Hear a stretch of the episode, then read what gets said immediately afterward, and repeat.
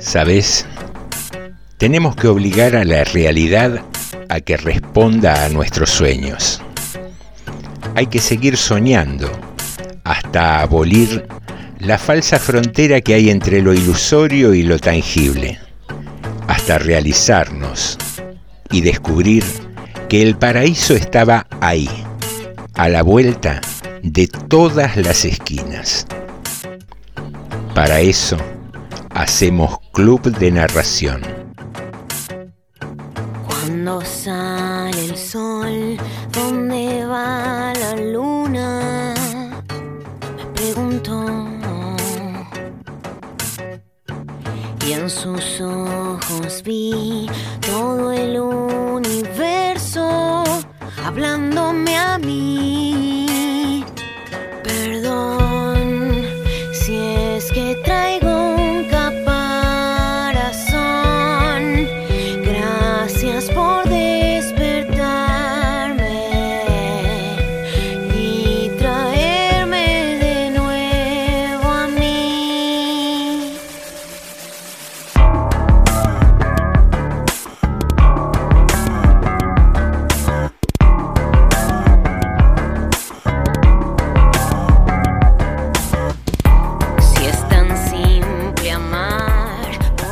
Pero muy buenas noches. Bienvenidas y bienvenidos a un nuevo episodio del Club de Narración. El número 6 de la temporada 2021. Media docena de episodios que hemos completado a lo largo de este año.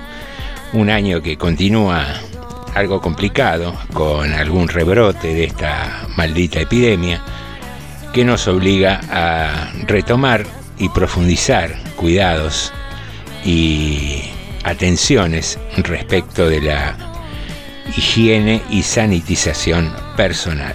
Pero bueno, estarás un poco aturdido de todo ese tema, así que vamos a tratar de generarte en este rato algo de distracción, algo de diversión, algo de contacto con la literatura, la buena música y, y alguna que otra charla.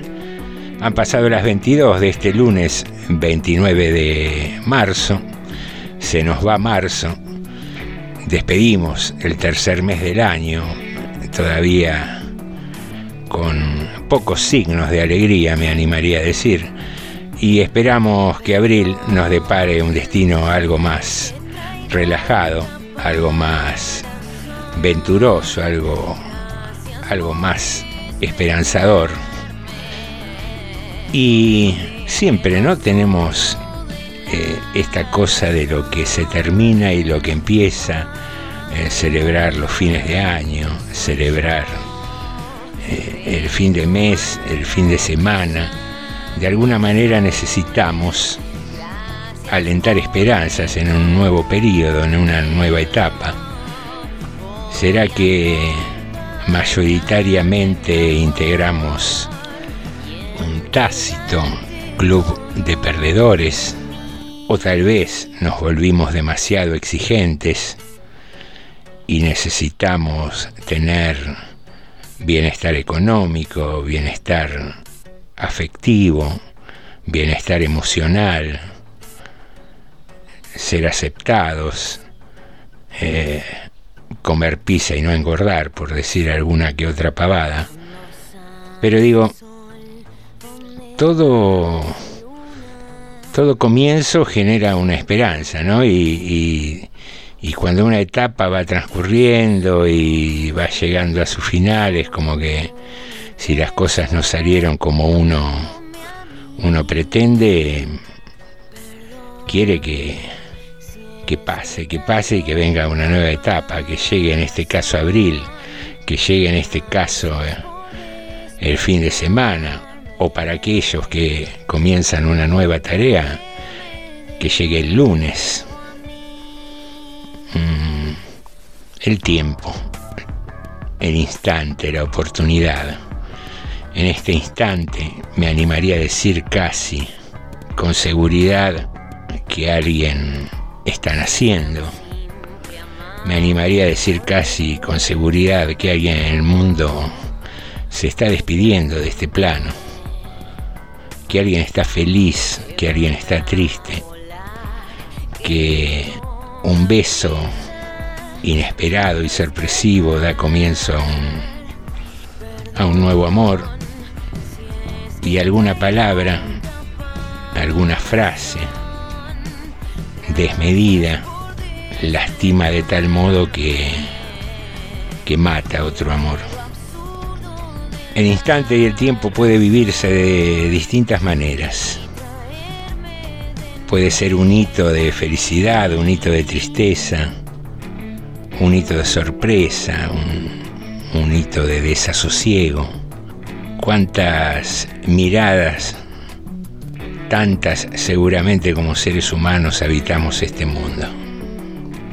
Han pasado las 22, han transcurrido algunos minutos más allá de las 10 de la noche y todas estas alternativas que acabamos de mencionar son posibles. Pero pensando en esta introducción de esta noche, imaginaba agarrar la llave y darle una vueltita más de tuerca. Sabemos que un instante, un momento puede ser crucial en uno u otro sentido según nuestra experiencia de vida. Puede ser el principio o el final de algo, pero dándole esa vuelta de tuerca, ¿existe realmente la eternidad? ¿No será que bailamos al ritmo de un devenir constante donde las circunstancias de nuestra vida comienzan se desarrollan e inexorablemente tienen un final como la vida misma, entonces podemos hablar con certeza de inicio y final. El inicio no es el comienzo del final o el final no es el comienzo del inicio. Reflexiones de esta noche de lunes aquí en el Club de Narración y ya sin tanta certeza, no sabemos si darte la bienvenida al club de narración o decirte acompañanos a transitar el final de este nuevo episodio. Todo al fin, nada puede escapar, todo tiene un final, todo termina. Tengo que comprender, no es eterna la vida el llanto en la risa, así termina.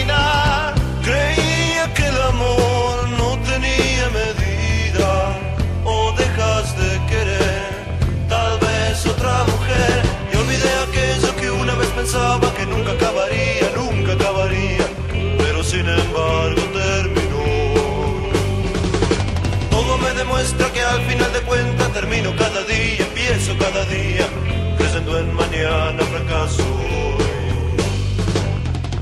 No puedo yo entender si es así la verdad. ¿De qué vale ganar si después perderé?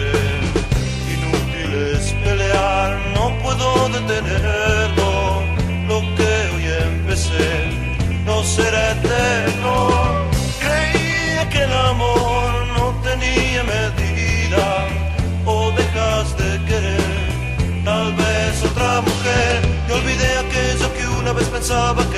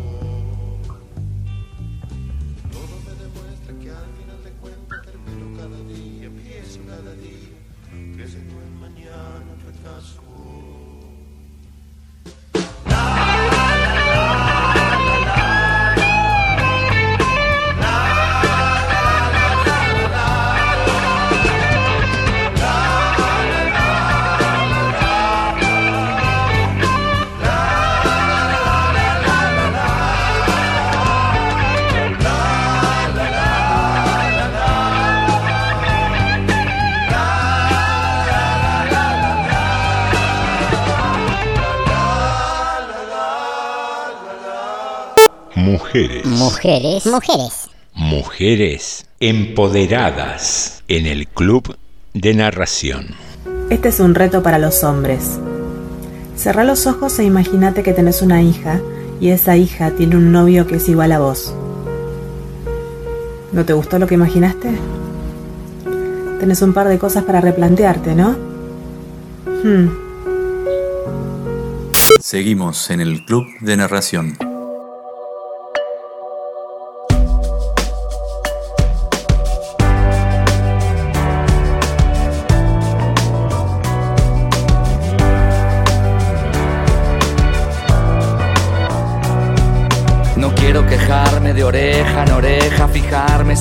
Me aventaja se aleja, negar el reflejo que dejo en mi espejo, ni alojar el rencor entre ceja y ceja. No quiero guardar tantos secretos y estar enfrentado en un cuadro grotesco como los Montesco y los Capuleto. No quiero a tu edad quedar obsoleto, ni perder el vigor, ni decir sin rigor que todo tiempo pasado siempre fue mejor, ni llegar a mi casa ofuscado y molesto. No quiero estar cansado de llevarme puesto, y aunque esta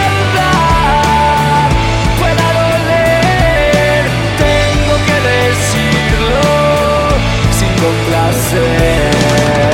Pero si ofendo, pido perdón cuando sea grande. Quiero ser como vos. No quiero cometer tus mismos errores ni creer que todos son estafadores. No quiero manejar tus mismos valores ni que cada día sea igual a los anteriores. No quiero no poder controlar mis enojos ni cargar esa tristeza en los ojos mojados y rojos, ajados y flojos. No quiero resignarme a hacer mis despojos ni echar con vehemencia la culpa a los demás de lo que es mi incumbencia y responsabilidad ni que me dejo probar en alguna idiotez lo que no pude hacer cuando tuve 23. Y aunque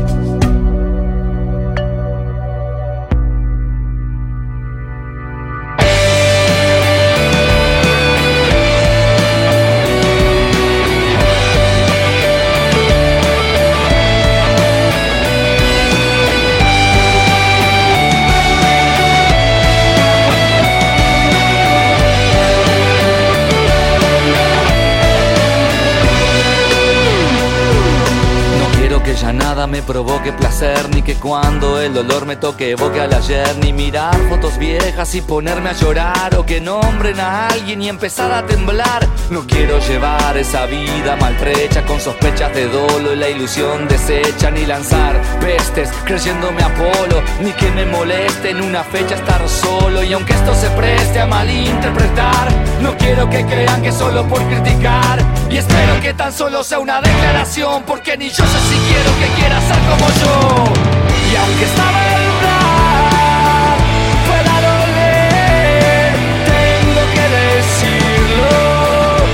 sin complacer.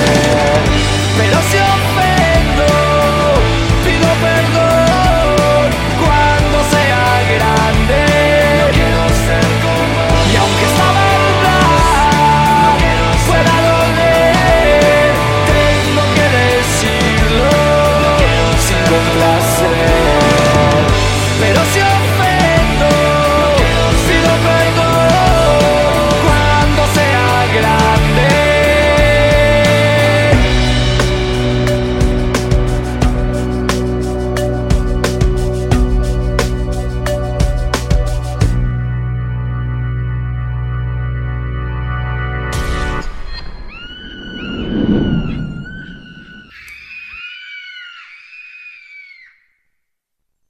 Me dicen que me tranquilice.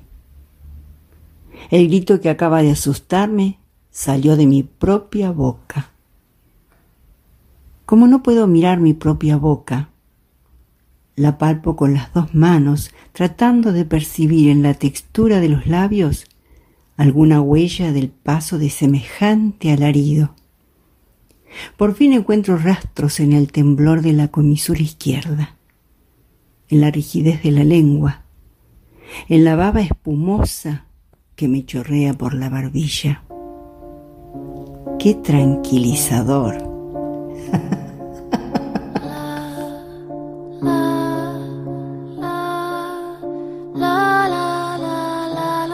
Texto Ana María Shua. Voz Cristina Samaniego. Seguimos en el Club de Narración.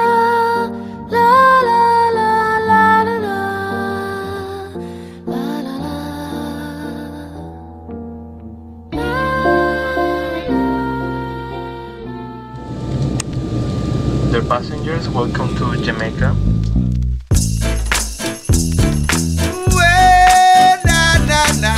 Luciano, when I did my eye. Oh, no, no. Hey, hey, only love, only love. O tan solo amor will help us when we love ourselves and the unity of mankind will save us in this time. Only love, o tan solo amor, will help us when we love ourselves and the unity of mankind will save us in this time. Say they try to separate us Cause they want us to fight amongst ourselves. They try to control our lives And treat us just like slaves. Only love O tan solo amor Will help us when we love ourselves. And the unity of mankind will save us in this time. Only love, yeah. only love, only love, only love, love, love. Only love will save us in this time. Claro y muy consciente que manejan el presente, pero el hombre que vive con fe, libre el alma y libre la mente. Only love, o tan solo amor, will help us when we love ourselves. And the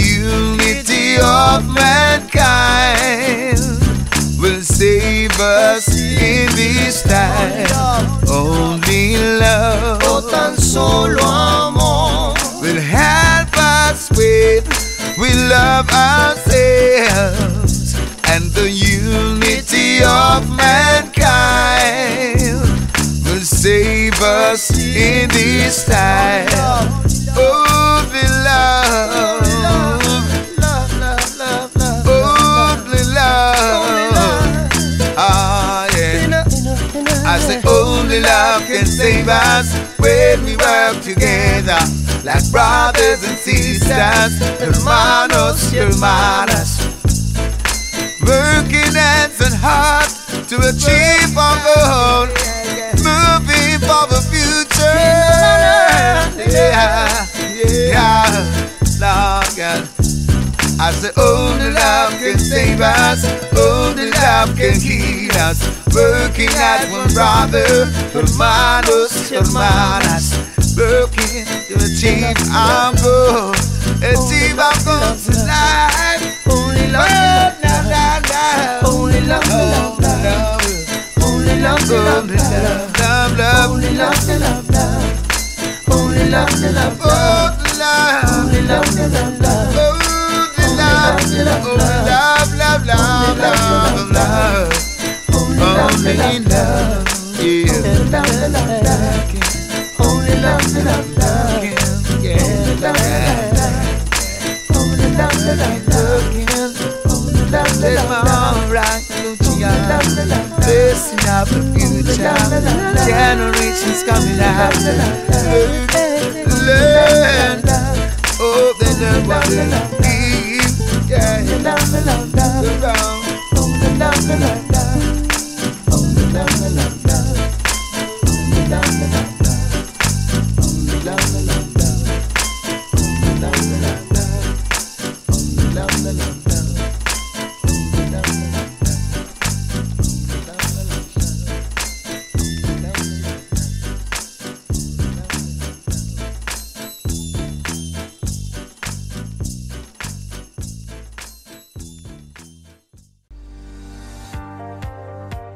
Salvador María del Carril seguramente no es uno de los personajes más populares de nuestra historia, pero en su carrera política se destacan algunos hitos como el haber sido gobernador de la provincia de San Juan cuando solo tenía 24 años.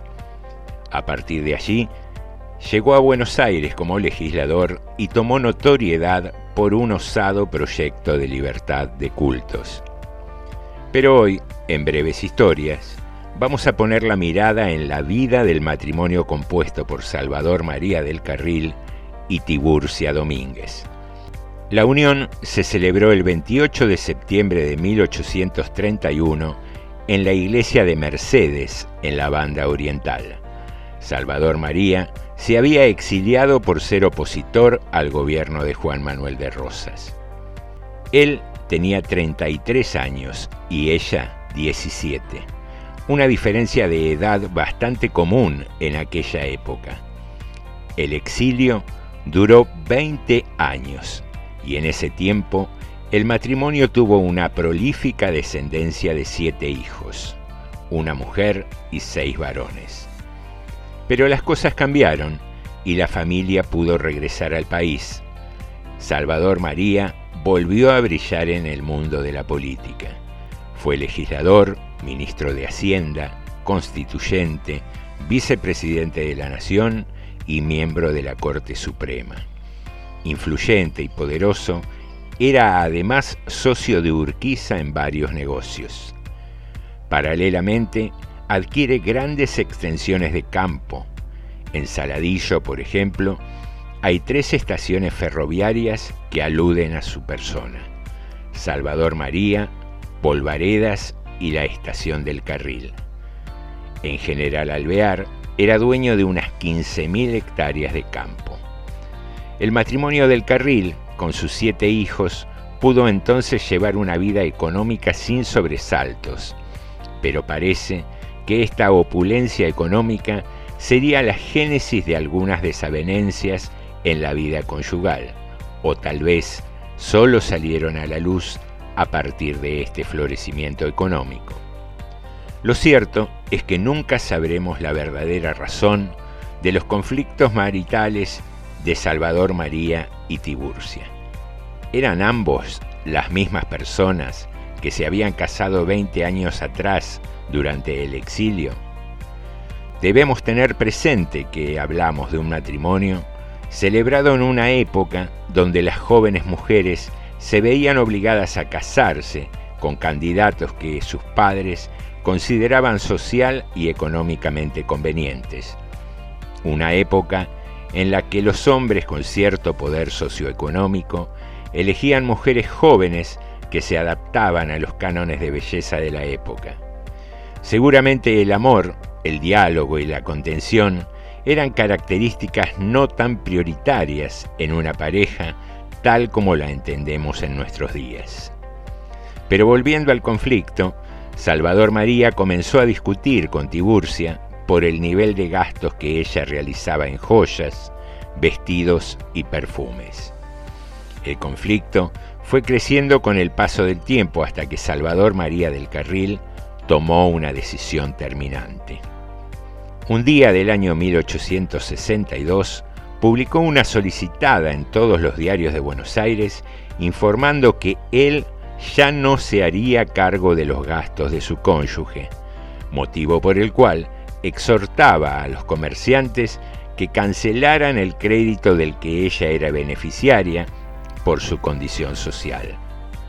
Aquel día, Tiburcia quedó expuesta al escarnio público por decisión de su propio marido.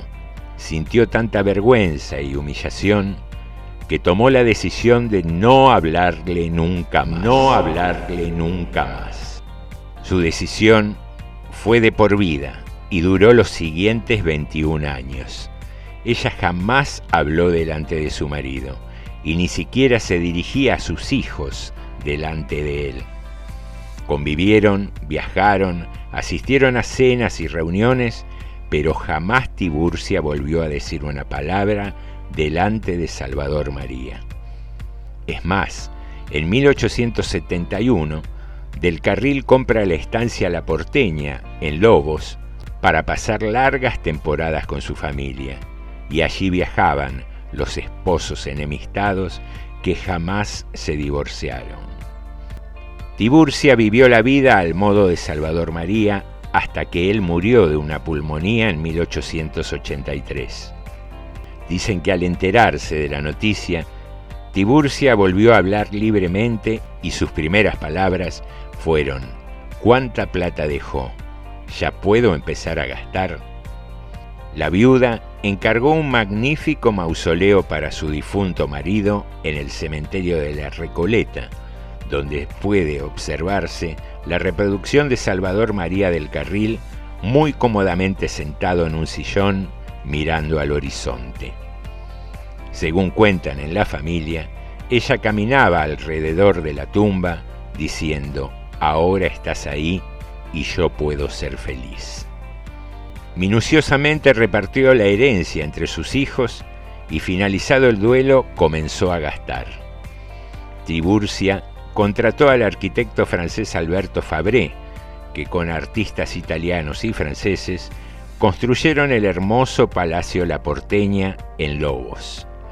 Tenía tres plantas, salones, biblioteca, capilla y numerosas habitaciones para invitados, hermosos tapices, espejos y escalinatas de ensueño.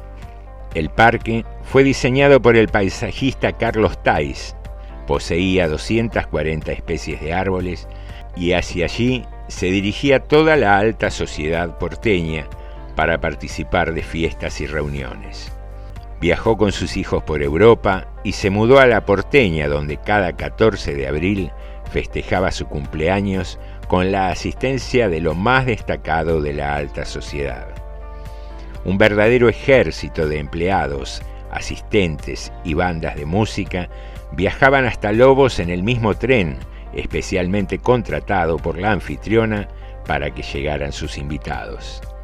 Tiburcia murió en 1898, 15 años después que su marido, y las 21.000 hectáreas que poseía pasaron a manos de sus hijos. En su testamento, Tiburcia pidió que su busto fuera colocado de espaldas al monumento de Salvador María. Sus palabras fueron, no quiero mirar en la misma dirección que mi marido por el resto de la eternidad. Y así puede verse hoy día en el cementerio de la Recoleta la imagen del matrimonio reproducida en el mausoleo espalda con espalda, de la misma forma que quizás vivieron a lo largo de su vida.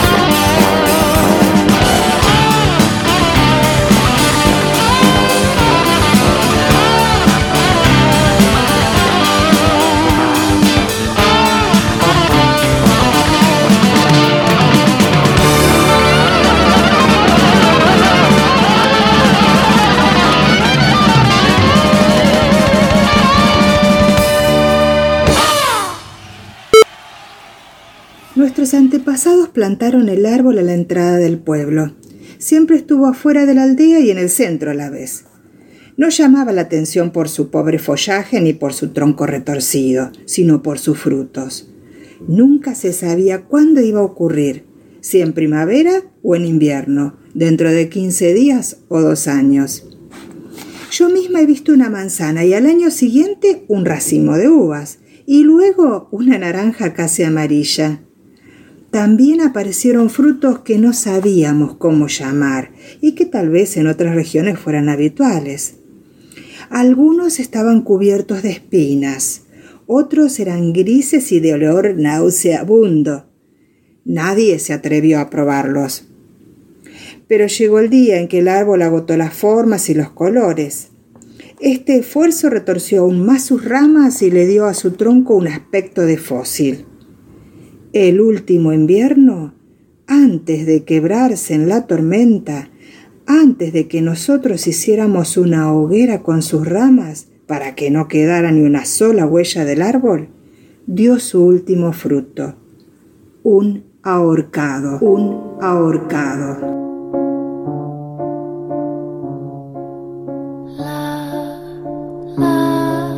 El árbol, Pablo de Santis. Voz, Graciela Ocampo. ¿Estás escuchando Club de Narración? ¿Estás escuchando Club de Narración?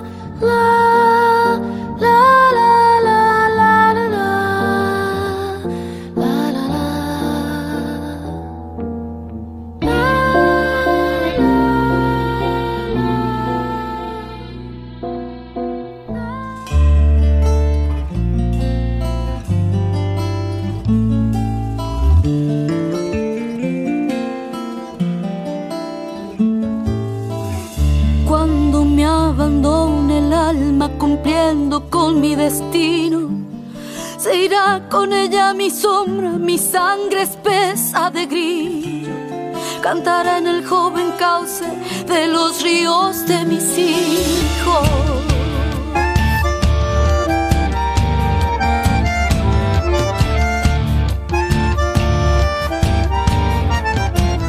Quizás añore mi muerte, cosas sencillas, mi casa, algún sueño no cuajado, mi hermosa y dulce nostalgia, que siento cuando me acuden los olores de la infancia.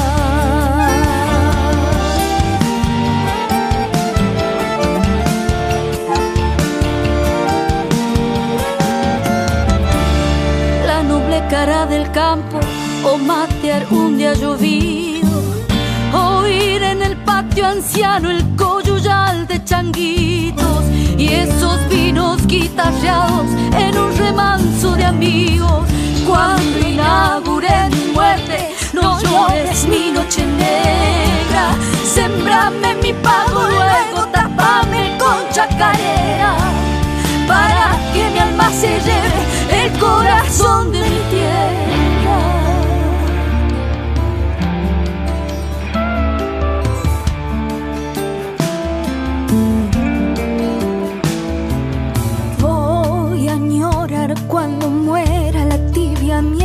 Labios, tu boca enjambre de besos y todos nuestros pecados, aquellos que a mi existencia dieron sentido y amparo.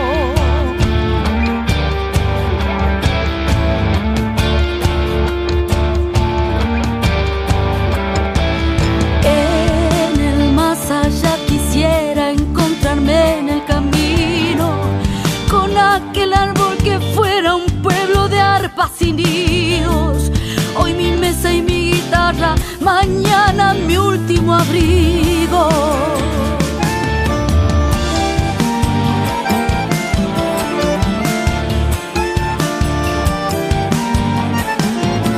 La muerte vive celosa de mi amada flor. La vida dicen que me anda buscando. Ojalá si un día me pilla, me arremaya y cantando pa' que se muera de envidia.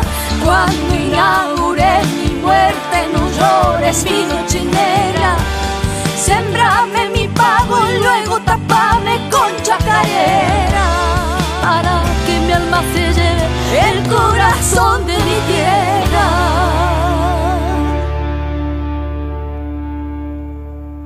Mujeres. Mujeres. Mujeres. Mujeres empoderadas en el club de narración. Amor, ¿Qué?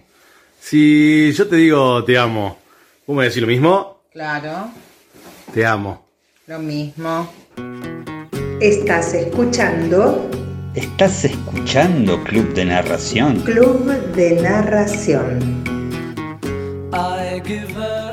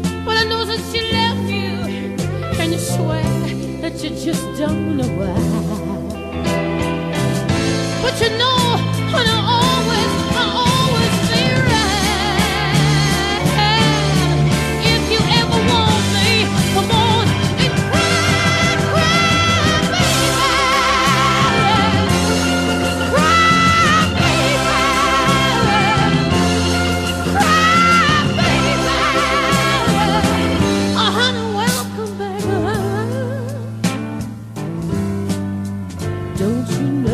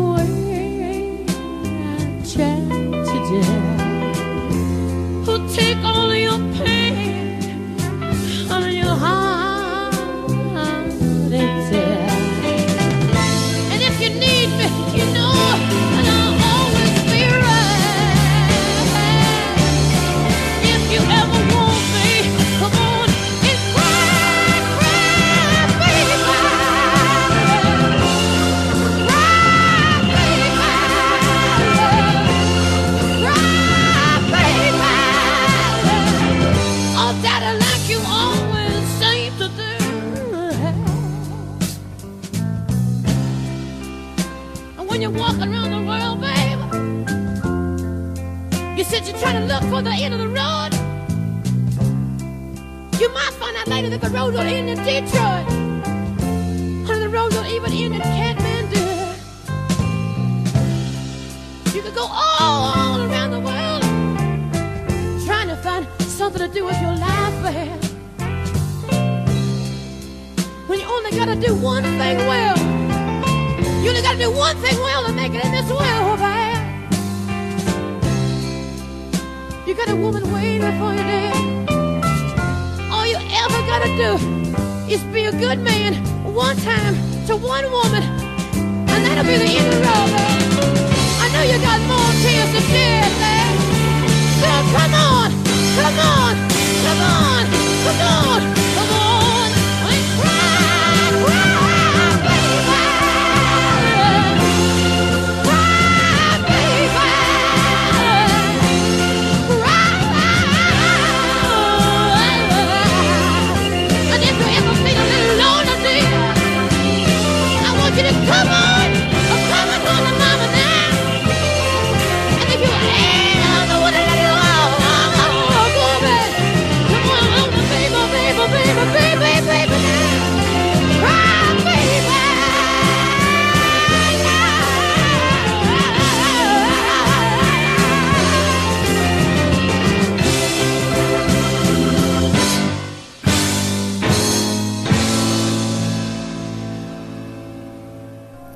Entré en la que sería mi última internación estando en pareja, con la relación prácticamente destruida, pero en pareja.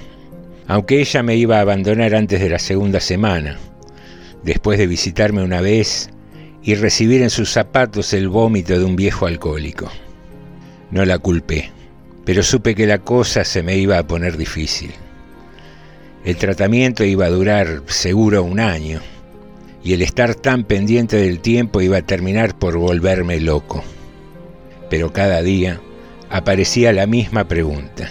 ¿Qué estoy haciendo acá? Y el tratamiento también tenía una única respuesta.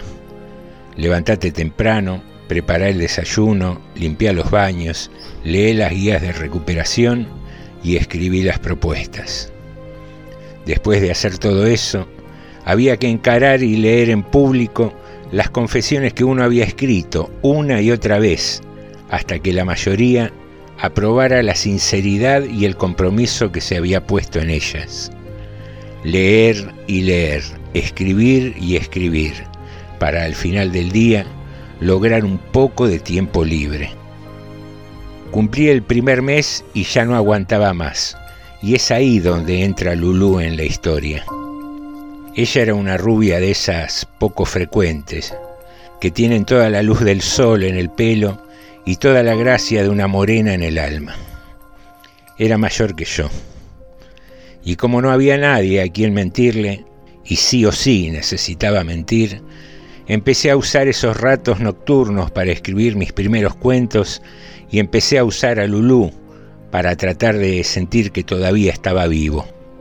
La dejé entrar sabiendo sobre todo que si alguien iba a salir lastimado, ese no iba a ser yo. Qué hipócrita. Lo fui antes y lo soy ahora. No es lo mismo decir ese no iba a ser yo que decir iba a ser ella. La primera noche la busqué y le dije que necesitaba hablar con ella.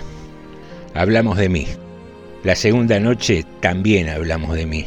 Y a la tercera me dijo, Hola, soy rubia.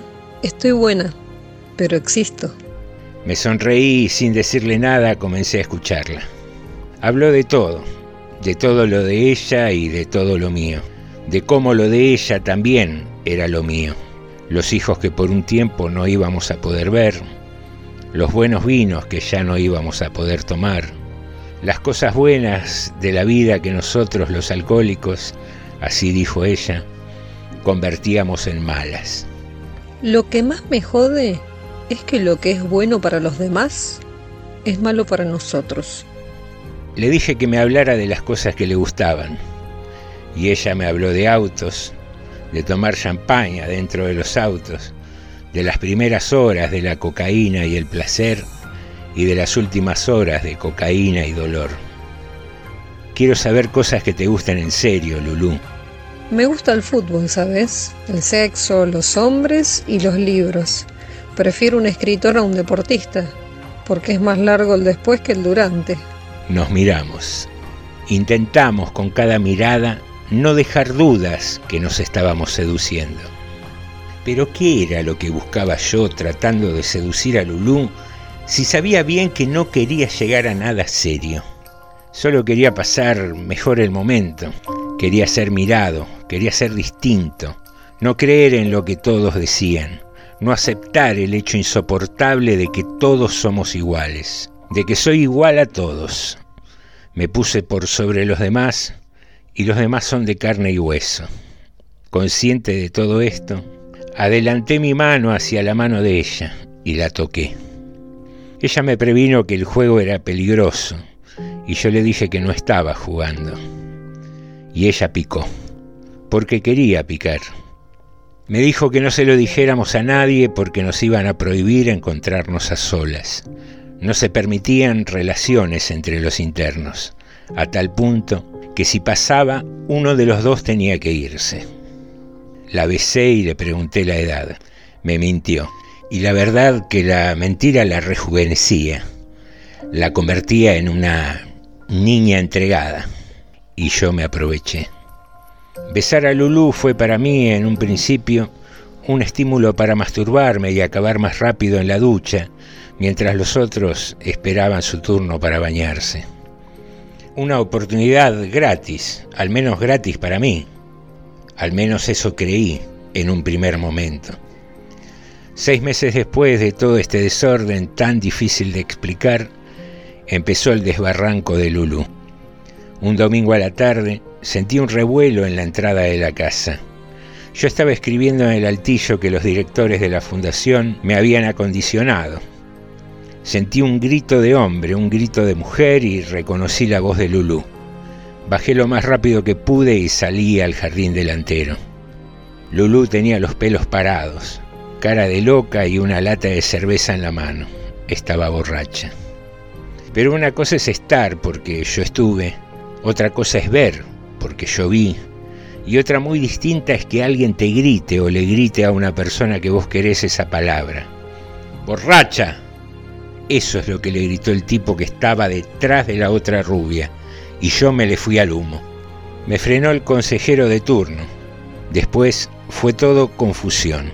Los internos defendiendo a Lulú y los de afuera amenazando con denunciar a la fundación. Pero la cosa no pasó a mayores. Lulú se quedó y juntó unos nuevos días de sobriedad. Volvimos a encontrarnos de noche y a conversar a escondidas. Se acercaba el final de las clases y Lulú estaba ilusionada con que la dejaran ir al acto de egresados de sus hijos. Hacía falta un acompañante y me eligieron a mí. La que egresaba era la hija. Llegó el día y la acompañé al colegio. Ahí estaba, además de la hija, el hijo y el exmarido y la mujer del exmarido. Otra rubia más joven que yo, flaquita y tímida. Lulú y yo nos sentamos aparte y recuerdo que le susurré un comentario al oído y ella se rió, con esa risa que tenía, contagiosa, completa, divina, feliz. También le hice notar lo linda que estaba y la diferencia entre ella, una rubia con gracia, y la nueva mujer de su ex, una rubia sin gracia. Será sin gracia, pero no desgraciada. Todo estuvo bien, tal vez con la excepción de que Lulú en ningún momento me soltó el brazo, y a mí me pareció normal. También había entrado en esa locura. Ella emocionada y yo sosteniendo su emoción como un marido perfecto. Terminé acariciándole la cabeza y ella acariciándome el hombro. Así volvimos en el taxi, sin hablar, besándonos. Al otro día me levanté temprano. Después de desayunar fui a la oficina del consejero y entré sin golpear. Lulú estaba sentada en un rincón.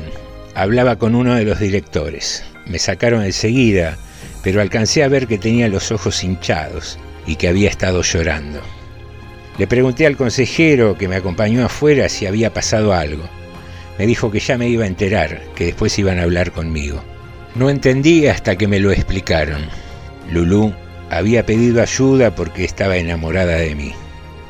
Le prohibieron estar conmigo, hablarme y hasta dirigirme la mirada. Me dijeron que me quedaba un mes, que lo aprovechara porque después tenía que irme. No pude despedirme de Lulú. Volví unas cuantas veces a la fundación para control, pero como ya me sentía bien, esas veces se hicieron cada vez más espaciadas. Al poco tiempo del alta me llegaron las noticias de los premios literarios y mi vida tomó un giro drástico. Uno de los primeros llamados que recibí fue de Lulu. Me fui de la clínica. Quiero verte, lindo. Nos vimos en un bar. Llegó desesperada y borracha. Se me declaró y me dijo que lo suyo no era una obsesión, era amor. Yo le dije que debía volver a internarse. Me tiró una cachetada y yo la abracé. Ella lloró. Y yo también lloré. Durante los 20 días que siguieron recibí una llamada de ella tras otra, siempre borracha. Me comuniqué a la fundación, donde me dijeron que no la atendiera, y dejé de atenderla. Pero nunca dije lo que realmente había pasado. Nunca me expuse ni me hice cargo. Solo dejé de atenderla hasta que Lulú dejó de llamar. Tres meses después la encontraron muerta. Había tomado sedantes con alcohol y por las dudas se había enrollado papel film alrededor de la boca y de la nariz. Sola, en un departamento que compartía con el tipo que siempre aparecía para cagarle la vida. El mismo tipo por el cual dejó a su marido. El mismo tipo por el cual una y otra vez dejó su sobriedad. No fui al cementerio. No me puse a pensar hasta esta noche sobre mi responsabilidad, mi culpa, la culpa que siento, la culpa que tengo. Esta es la historia de Lulú, pero mi historia con Lulú no termina ahí. Meses después de su muerte, Sonó el teléfono y la voz de un tipo me dijo que tenía una nota que alguien le dejó para mí. Me dijo que me llamaba en calidad de colega, porque sabía que había sido la última pareja de Lulú, a pesar de que él había sido el amor de su vida. Fue la primera y la última vez que escuché su voz. Supe que era el amante de Lulú. El hijo de mil putas usó la palabra colega como si hubiéramos subido juntos a la concagua. Eso me dio la medida exacta de lo mierda que era el tipo. Le dije que yo no había sido amante de Lulú, que tan solo habíamos sido amigos, y le corté, enfurecido, aunque en realidad lo que sentía era miedo. Me sentía tan mierda como él. Volvió a llamarme. Me dijo que no le molestaba que haya sido amante de ella. Me acusan de asesinato, me dijo llorando. ¿Quiénes? pregunté. La familia, pero ya van a ver, ellos la mataron, ellos la mataron. Hágame un favor, no llame más. Respete a los hijos, deben ser los únicos que perdieron algo irreemplazable. Dije esto y corté. El tipo no volvió a llamar, pero a la semana me llegó la carta. Era un sobre tipo encomienda y dentro venía la nota. Una frase en realidad, que usé en una novela pero en un contexto de humor, para sacarme de encima todo el terror contenido en ella. En letra manuscrita, con un trazo de pluma envidiable propio de quien ha recibido educación que no descuidó la caligrafía. Lulú escribió una frase de amor. Fuiste mi primavera.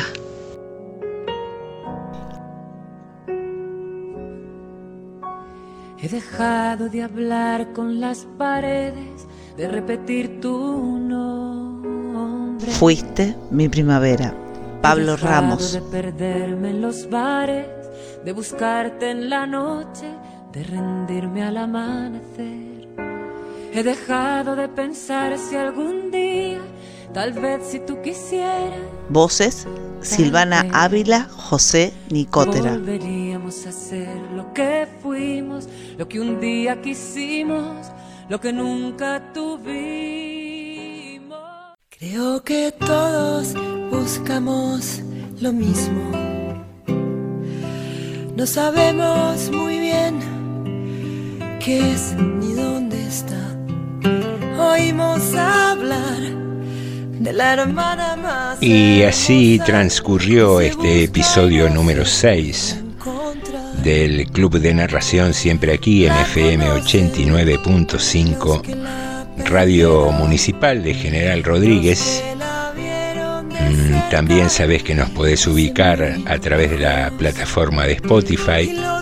Allí nos buscas con el usuario de Club de Narración.